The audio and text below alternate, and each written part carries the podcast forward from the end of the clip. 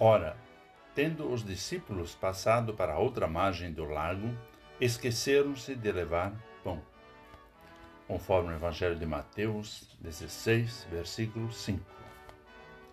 Olá, querido amigo da Meditação Diária Castelo Forte 2023, dia 12 de setembro. Hoje eu vou ler o texto de Raul Wagner, com o título Múltiplas tarefas desviam do principal. Muitas pessoas não conseguem viver sem ficar com os olhos grudados no celular. Essa atitude tem provocado acidentes e mortes. Múltiplas tarefas desviam a atenção de coisas importantes, o que pode gerar culpa e trazer conflitos.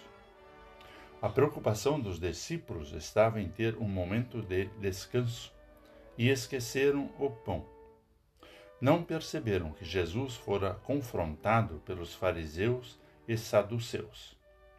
Jesus sabe de suas intenções, mas não se deixa enganar, nem se desvia do propósito para o qual veio a este mundo. Jesus quer que os discípulos também tenham discernimento das ciladas que enfrentariam. A preocupação com o pão se sobrepõe ao que acontece com Jesus discutem entre si e entram em conflito. Preocupações menores os cegam diante da realidade e Jesus precisa chamar sua atenção para o que realmente importa. Quando conflitos menores se agigantam em nossa vida, deixamos que eles interfiram em todo o nosso fazer e em nossos relacionamentos. É importante que alguém nos chame a atenção para o que verdadeiramente importa. Já experimentamos na vida pequenos e grandes milagres, e deles nos esquecemos, tal como os discípulos.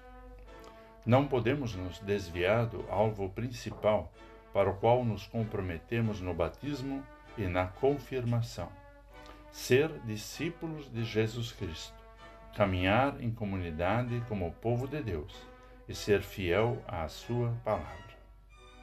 Que nosso foco seja sempre servir o Evangelho, testemunhando a salvação em Jesus Cristo todos os dias.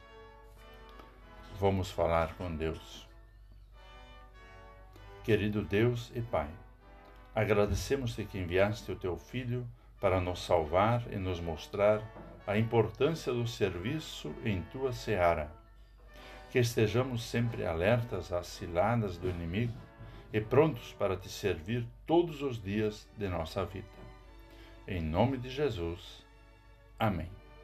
Aqui foi Vigan Decker Jr. com a mensagem de hoje.